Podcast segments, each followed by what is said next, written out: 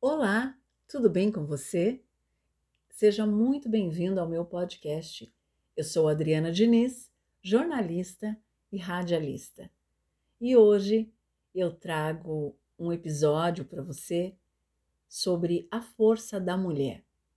Hoje nós vamos falar sobre essa mulher que fez história, sobre Nízia Floresta.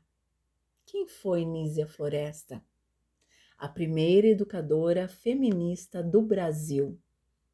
Em 12 de outubro de 1810, nasceu Dionísia Gonçalves Pinto, que adotou o pseudônimo de Nísia Floresta Brasileira Augusta, precursora de ideais feministas em textos publicados em jornais, na cidade de Potiguar de Papari, que hoje leva o nome da escritora. Na época, as mulheres iniciaram o processo de alfabetização e se interessaram pela leitura. Alguns homens, ao perceberem a mudança nos costumes das senhoras, que antes viviam em função de afazeres do lar e agora atribuíam a leitura como passatempo, se apressaram em oferecer jornais destinados às leitoras. Mesmo havendo uma imprensa própria para as mulheres, quem dirigia e escrevia era apenas os homens. Isso mudou em 1831, quando Nízia começou a escrever para O Espelho das Brasileiras, um jornal editado em Recife. Em 30 publicações, todas com Floresta como redatora, o periódico expunha as condições precárias das mulheres e defendia a instrução moral e cívica das mesmas. Outros jornais foram influenciados pelo espelho, contando com a presença feminina em suas redações e logo periódicos fundados por mulheres foram se formando no país. A maioria das escritoras começou a carreira literária nos jornais, antes de se atreverem a escrever livros. E com Nízia não foi diferente. Porém, o processo de transição foi incrivelmente rápido visto que seu primeiro livro, Direito das Mulheres e Injustiças dos Homens, foi publicado apenas um ano depois da sua participação na imprensa. A obra foi inspirada num livro, precursora do feminismo na Inglaterra, escrito 40 anos antes. E foi o primeiro livro no Brasil que falava sobre a instrução da mulher. Aliás, foi o primeiro no país escrito por uma mulher. A autora tratou de muitos assuntos em sua carreira literária, como abolição, direitos indígenas, sufrágio, mas o tema mais debatido por ela e também o que mais lhe gerou repercussão, negativa e positiva, foi a educação e a emancipação feminina. Na época, a educação era negada às mulheres por ser considerada desnecessária. Mas Nízia mantinha o argumento que elas precisavam da educação para serem livres. Nízia Floresta foi a pioneira do feminismo, periodismo e literatura de autoria feminina no país. Mas a sua importância vai além. Em 1838, funda no Rio de Janeiro um dos primeiros colégios exclusivos para as meninas o Colégio Augusto. A legislação brasileira previa escolas femininas desde 1827, porém, o ensino era limitado à educação do lar. O Colégio Augusto, então, previa às meninas as mesmas aulas que os meninos recebiam, como matemática, português e história.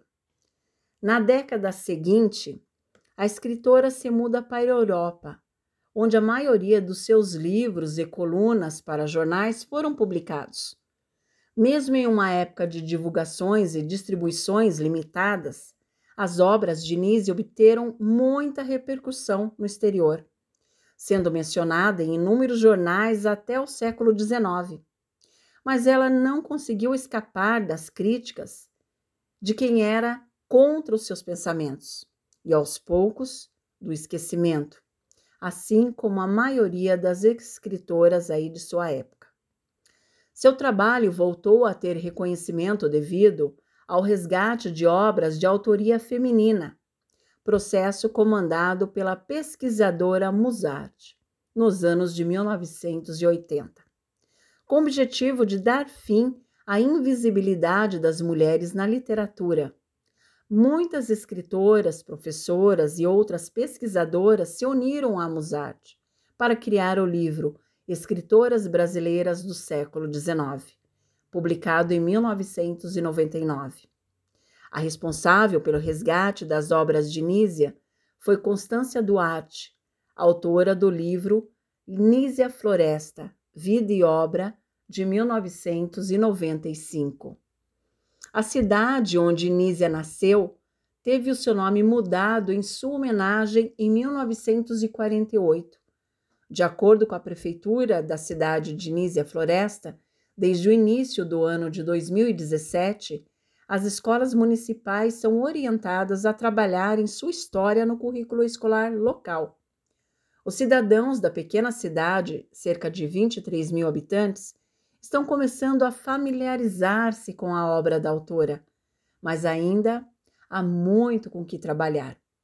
Em 2012, foi inaugurado na cidade o Museu da Escritora, com o objetivo de conservar a história da educadora, além de promover atividades de artes e cultura para visitantes. Elaborado e mantido por uma ONG, em apoio à prefeitura. Essa tem sido uma das ferramentas mais importantes na difusão de conhecimento a respeito da escritora. O jornalista José Maria Gonçalves trabalha no município de Nísia Floresta há 22 anos, já que ele reside numa cidade vizinha. Ele conta que as pessoas da cidade da escritora ainda desconhecem quem foi a mulher cujo nome denomina a própria cidade em que vivem. Dado a sua importância, os Nísia florescenses deviam saber na ponta da língua quem foi ela, mas não é isso que acontece.